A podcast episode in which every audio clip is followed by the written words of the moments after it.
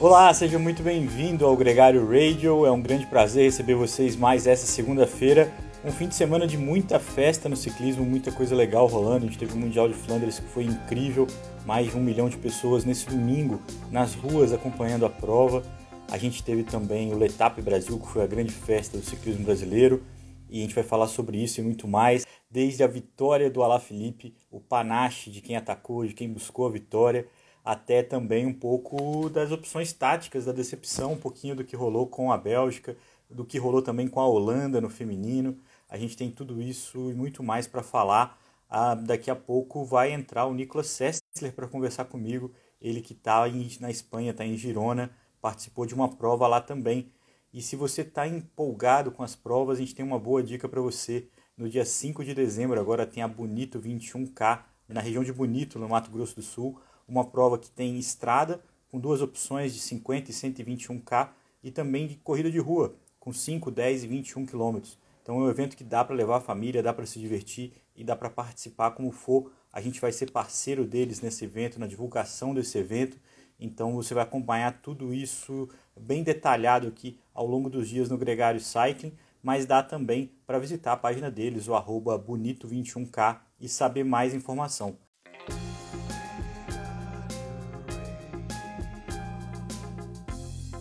falando em lugar bonito, a gente coloca aqui junto com a gente o Nicolas Sessler. Fala, capitão. Ei, Nico, você tá mastigando? Não, termina de mastigar aí, pelo amor de Deus. Terminei o treino correndo. Hoje eu pelo menos consegui me trocar antes de entrar. Ah, não, mas é por... Vem terminando. Gosta. Termino sprintando para chegar em casa, tomar um batido aqui de um, um, um recovery depois do treino, né? Famoso Whey protein? Ah, e aí, cara, como é que foi? Você tá, você tá, em Girona ainda ou já voltou para Valência? Não, já, já tô em casa. Já passamos uma semaninha por ali, aproveitando Girona.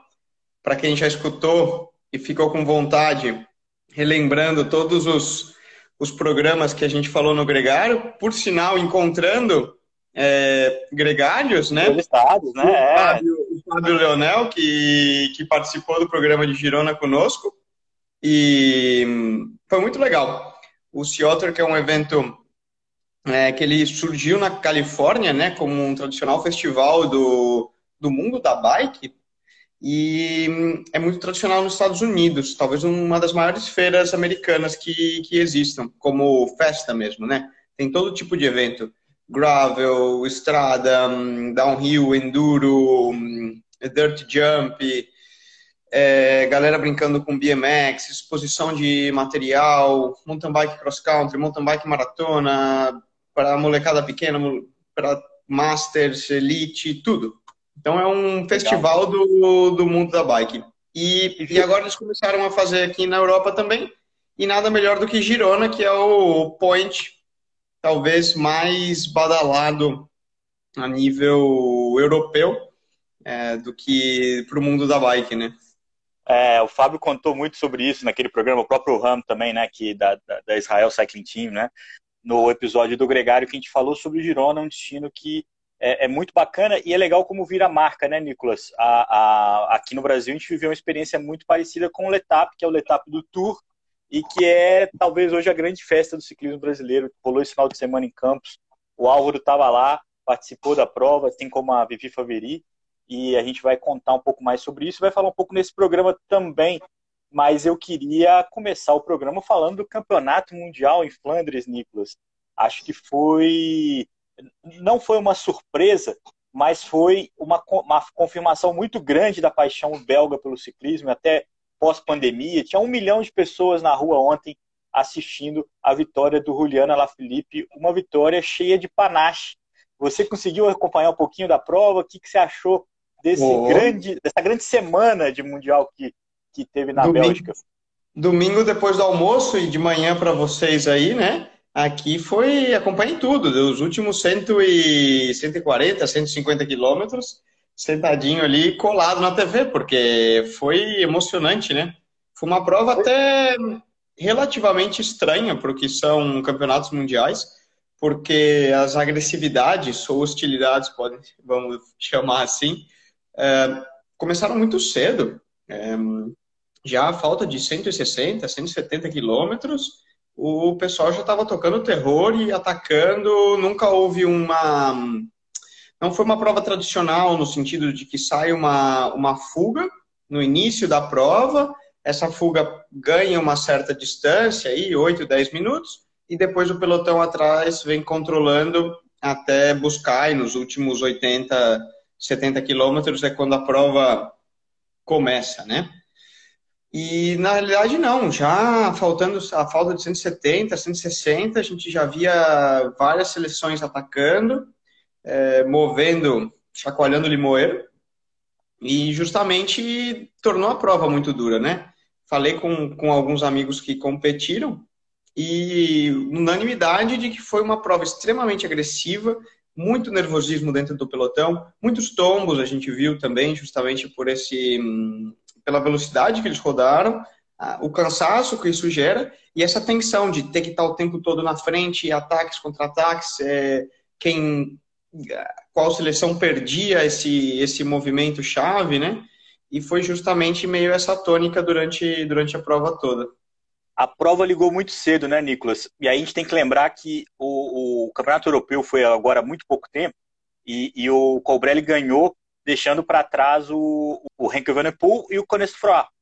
E esses dois caras, então, é um, o Colbrelli é o principal favorito para o Mundial, um dos principais. Quando o Cones Froa ataca com 180 km do final, é, é, marcado pelo Renko e pelo Kort Nielsen, que ganhou três etapas da Volta, o pelotão ficou em polvorosa, né? Ninguém ali, aquilo ali descontrolou todo mundo, né? A fuga que existiu, essa fuga que você falou, que é a fuga da visibilidade, né? Os caras ficarem ali dando uma rodada e aparecerem um pouco.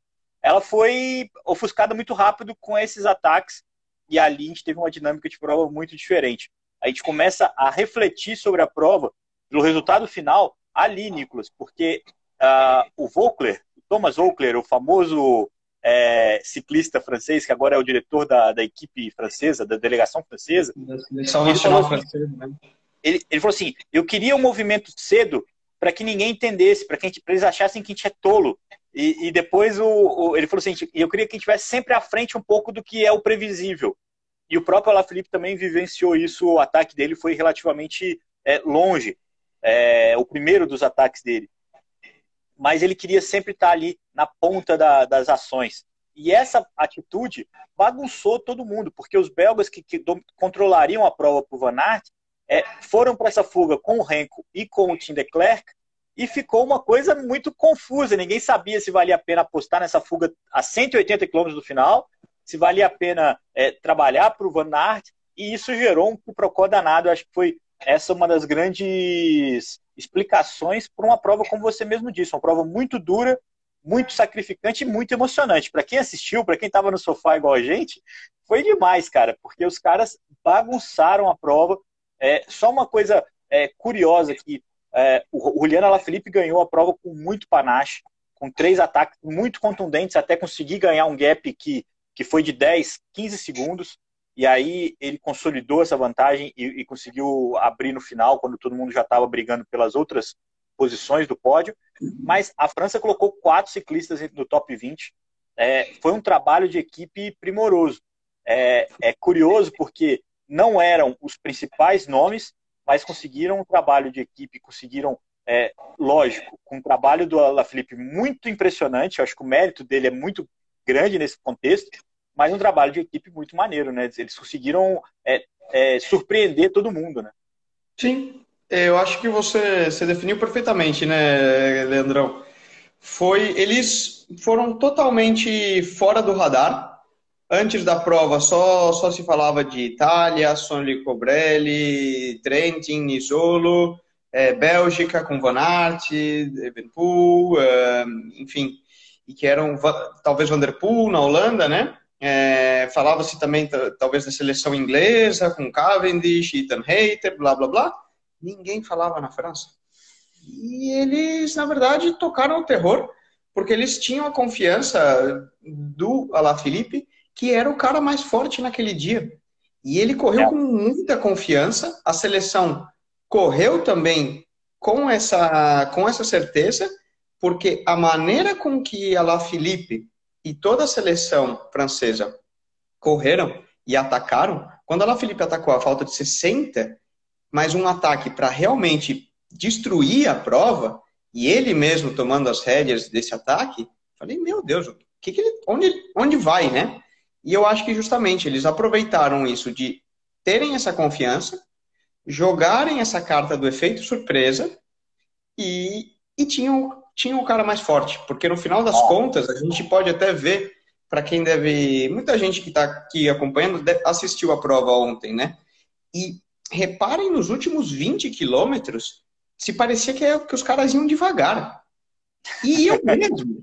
Porque, amigo, depois de 260 quilômetros, tá todo mundo queimando embreagem ali, não sai do lugar. Igual você, é. quando tá chegando do, do pedal e tem que subir aquela última rampa para chegar em casa. Mas tá todo mundo. Ninguém ali mais ataca muito rápido e vai. Então, justamente no final, foi esse efeito de gerar muita fadiga, que era a jogada que eles queriam, tanto que eles iniciaram já a falta de 170, 180 quilômetros a baterem nessa carta, de ir cansando todos os atletas, pegando o pessoal desprevenido, gastando uh, os peões, vamos falar assim, se fosse um jogo de xadrez. E no final das contas, um mano a mano e quem tinha mais ali sobrando foi que foi quem levou. Tanto que a gente viu que no segundo grupo que ficou Vanderpool, Van Aert um, eh, e muitos desses, desses principais favoritos, né? É, você vê que eles nem acabaram nem sprintando muito pro, pro final e não conseguiam mais fazer muita diferença. Ali, Nicolas, a gente pode fazer uma análise póstuma do que rolou. E ali, na, na, na hora, eu acho que o que é chave da, da questão é que o desgaste do Van Aert e do Vanderpool, o, Van, o Vanderpool principalmente, que chegou num limite é, de preparo, não permitiu acompanhar uh, o ataque do, do, do Alaphilippe, o último deles. Então, esse é um contexto factual. E, só que, taticamente, até que a Bélgica trabalhou direitinho. Eles controlaram a prova toda, sacrificaram o Henk Van der Poel desde muito cedo, que era o cara que parecia muito forte, é, na expectativa do Van Aert, que, que na, ali, na hora da verdade, nos últimos 20 quilômetros, falou, eu sou humano, não tenho perna, não, consegui, não vou conseguir.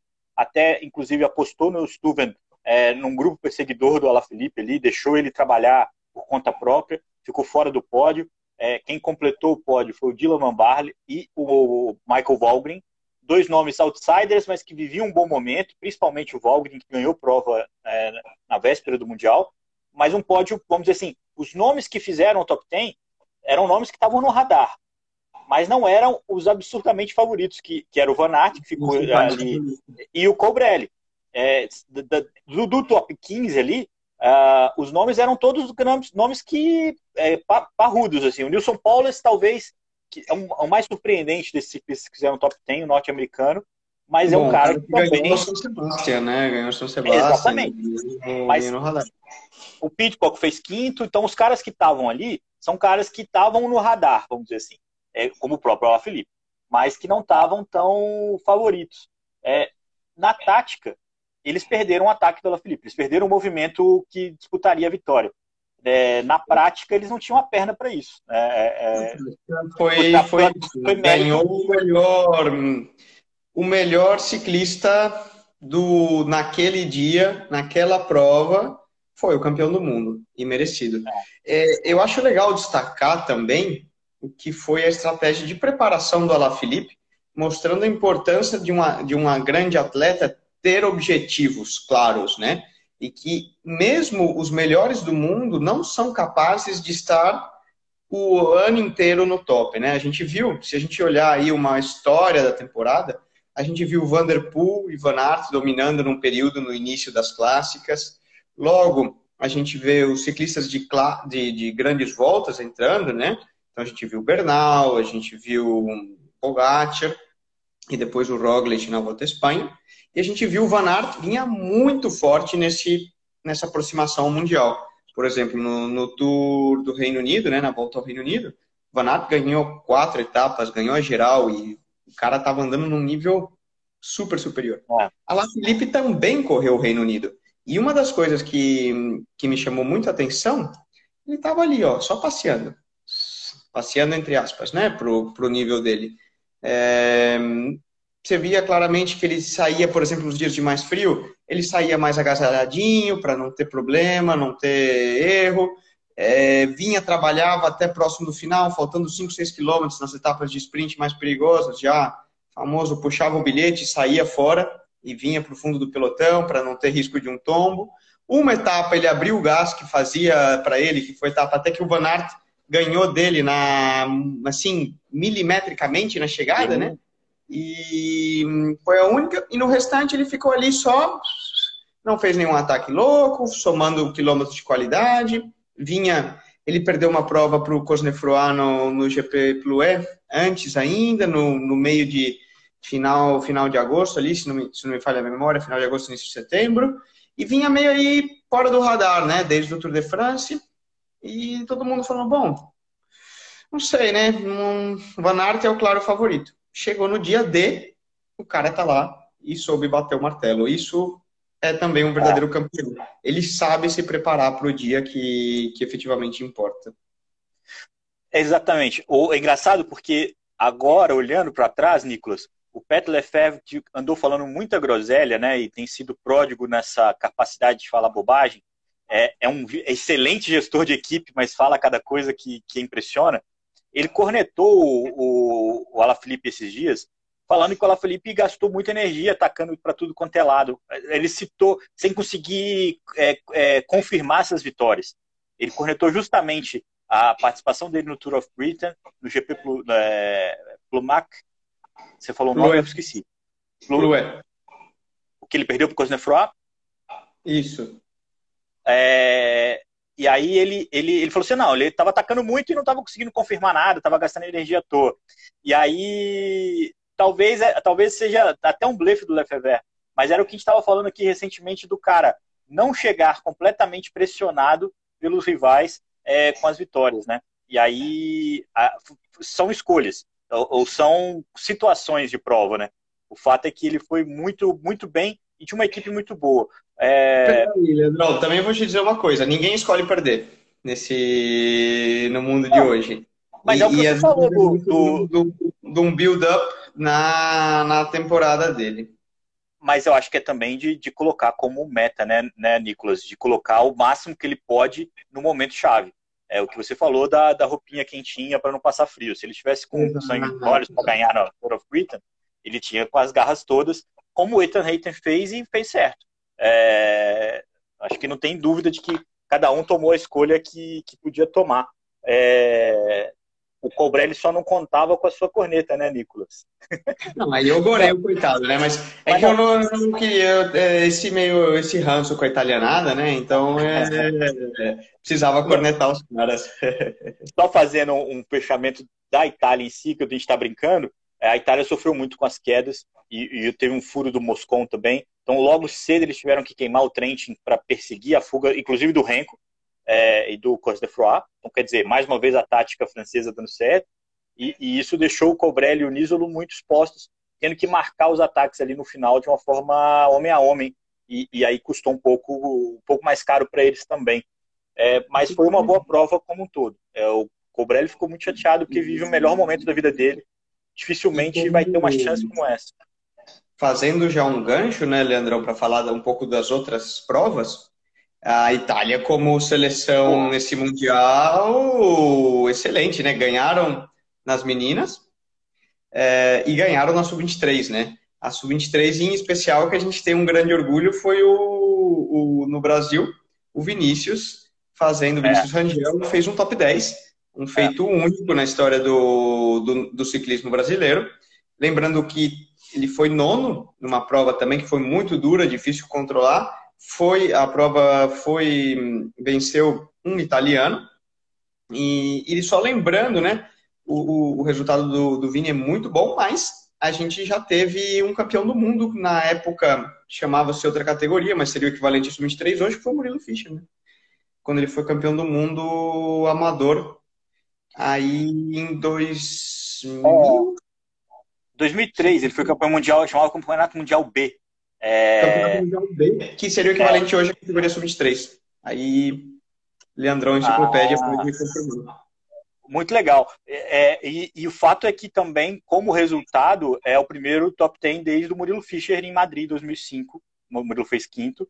É, mas mais do que o resultado, Nicolas, a forma me, me agrada muito. O Rangel correu com muita sabedoria, conseguiu ali é, se poupar, correr sozinho num pelotão completamente agressivo, até mais agressivo que a Elite em vários momentos, é, e ficou um pouquinho encaixotado no sprint, podia ter sido um resultado um pouco melhor, mas ele com certeza conseguiu um resultado muito muito bom em todos os aspectos, não só um top 10, mas a forma como ele fez mostrou muita maturidade.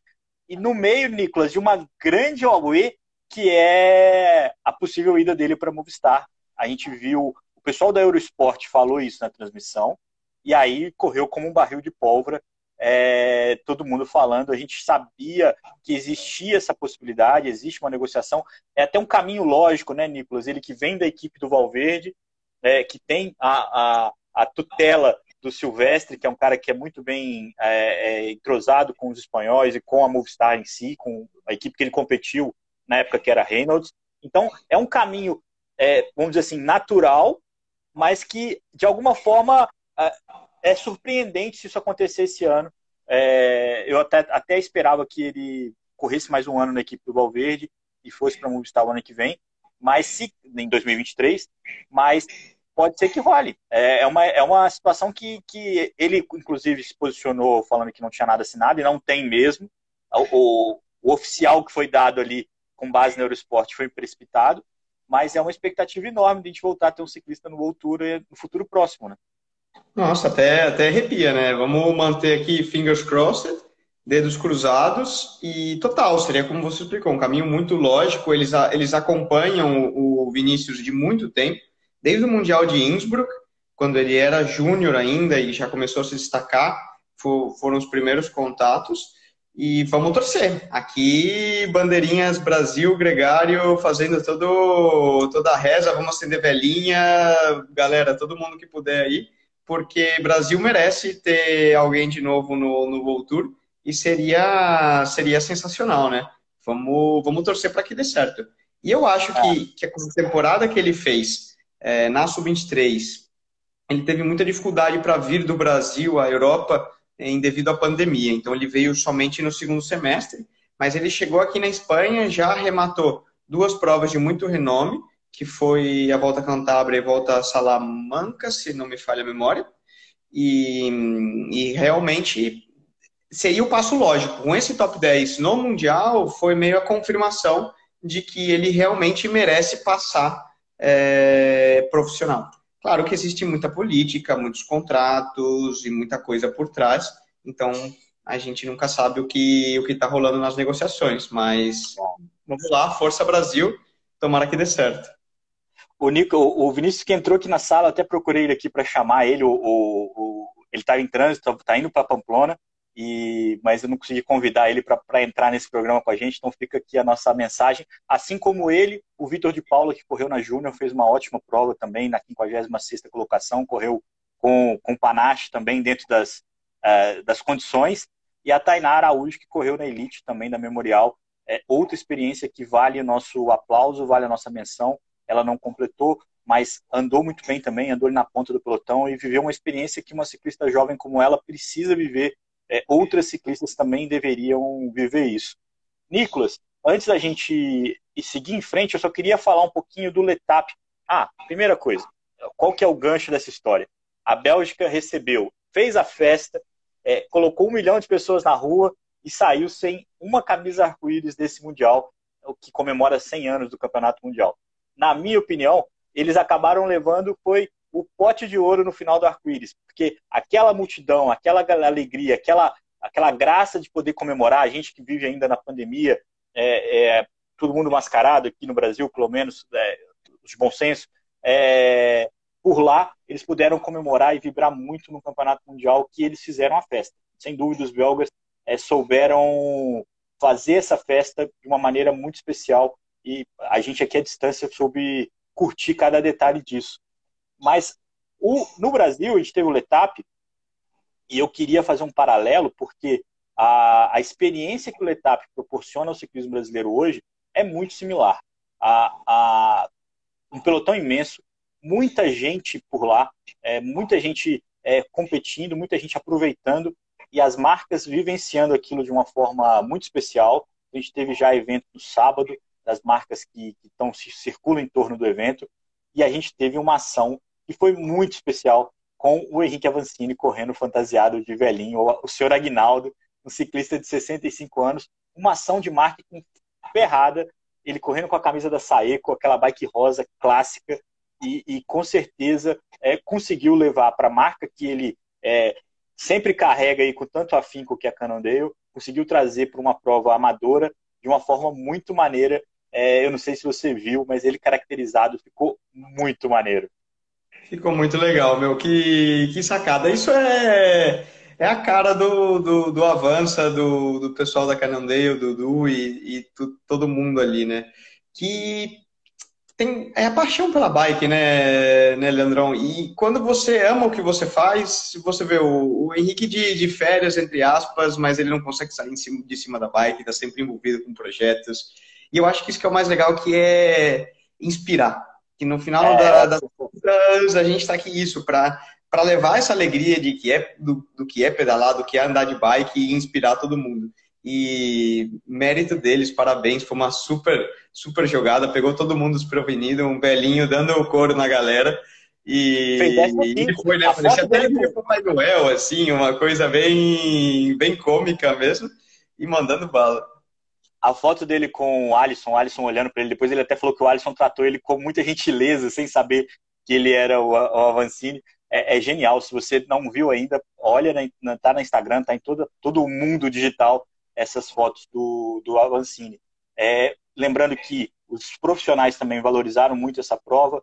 A gente teve a vitória do Pipo Garneiro, que venceu é, no Outroute recentemente, venceu agora no Letap, seguido de dois ciclistas que competem na elite, o Alain Manieso e o Euler Magno, da equipe de Taubaté e da equipe de, é, da Funvic.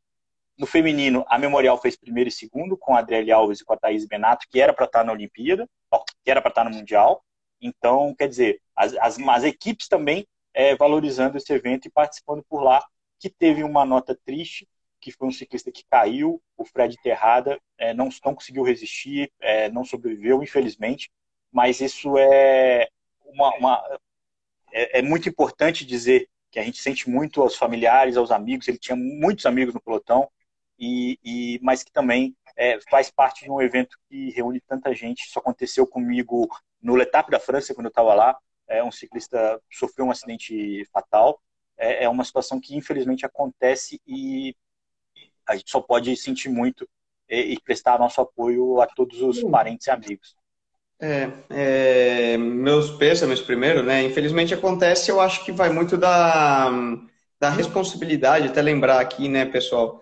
É, nós, como ciclistas, também somos responsáveis pelas situações que a gente se coloca, né? Então, respeitar o trânsito, é, utilizar o capacete, é, fazer check-ups preventivos é, na parte cardiorrespiratória e tudo. Claro que tragédias podem ocorrer, mas você também cuidar de si mesmo e zelar pelos outros também é válido, né? Até quando acontece um acidente de trânsito, no caso com um carro, etc., mas a gente, a gente culpa muito, né? Mas o ciclista também tem seu, sua parte de responsabilidade e a gente sabe que muitas vezes a galera abusa e, e se coloca em situações é, a, a, si mesmo, né? E aos outros também coloca em situações de risco. Então, é, claro, uma situação trágica e não sei o que ocorreu, não. É, não, não os fatos ainda não estão muito claros, Nicolas. Mas é, é mas fica também aqui a, a lembrança de que nós, em cima da bike, também temos nosso, nosso ponto de responsabilidade e, e o cuidado sempre, sempre importante. Só pegando uma pergunta aqui, o Rony perdeu o começo da conversa, perguntou se o, o Rangel já assinou com a Movistar. É, Rony, o Rangel ainda não assinou com a Movistar, os nossos dedos estão cruzados, existe a possibilidade, existe a nossa grande torcida para que isso aconteça e tomara que role. É, seria muito bom para todo mundo, inclusive para Mustar, que ia ter um grande, um grande garoto no time deles. É, só lembrando que eu falei no começo também é, da prova Bonito 21K, uma prova que acontece no dia 5 de dezembro. O Gregário vai é, cobrir essa prova, vai falar dessa prova aqui até o, o, dia do evento. Então, se você tiver vontade de conhecer a região de Bonito, no Mato Grosso, um lugar muito Mato Grosso do Sul, um lugar muito maneiro de, de visitar. É um evento que vai ter ciclismo de estrada, com 50 e com 121K, e também vai ter corrida de rua, prova de 5, 10 e 21K. Dá para ir, dá para levar a família, dá para se divertir e dá para competir. É, é o evento que a gente recomenda. Eu coloquei aqui o, a arroba deles para quem quiser saber um pouco mais. Nicolas, um grande abraço para você. Lembrando que no próximo final de semana a gente já tem a Paris-Roubaix, cara. Não tem como respirar. O Alaphilippe não vai correr, deve correr só a Lombardia com a camisa arco-íris. Aliás, esse é um demérito da questão, porque a gente não vai ter aquela surpresa de ver a nova camisa arco-íris, a nova bicicleta arco-íris, tá com o mesmo cara, mas está mais do que justo, né, cara? E Merece vamos ver como é que fica é, Roubaix e depois a Lombardia, cara, para fechar esse ano que tem sido sensacional. Foi, foi um ano sensacional e ainda não acabou. Então, segunda que vem, estamos na área para comentar. Espero que tenham curtido e lembrando que vai estar, tá, para quem perdeu alguma parte do programa, alguma dúvida, fica disponível no depois todo o programa no, na tua plataforma de podcast que você quiser escutar, então no Spotify, Apple, uh, Google Podcast e onde for, você pode ir lá, dar o play e escutar tranquilamente enquanto estiver aí fazendo o teu treino, preparando o jantar de noite, indo no trânsito. Então, qualquer. É, ou se alguém perdeu também, pode, pode mandar bala que fica tudo é. disponível. Vale Valeu? lembrar que a gente, tem, a gente tem feeds diferentes, né? Então, quem quiser ouvir eu e o Nicolas Sessler é, falando sobre ciclismo competitivo, siga o Gregário Radio, que é o rádio, que é o que tá, você está vendo agora aqui ao vivo com a gente no Instagram.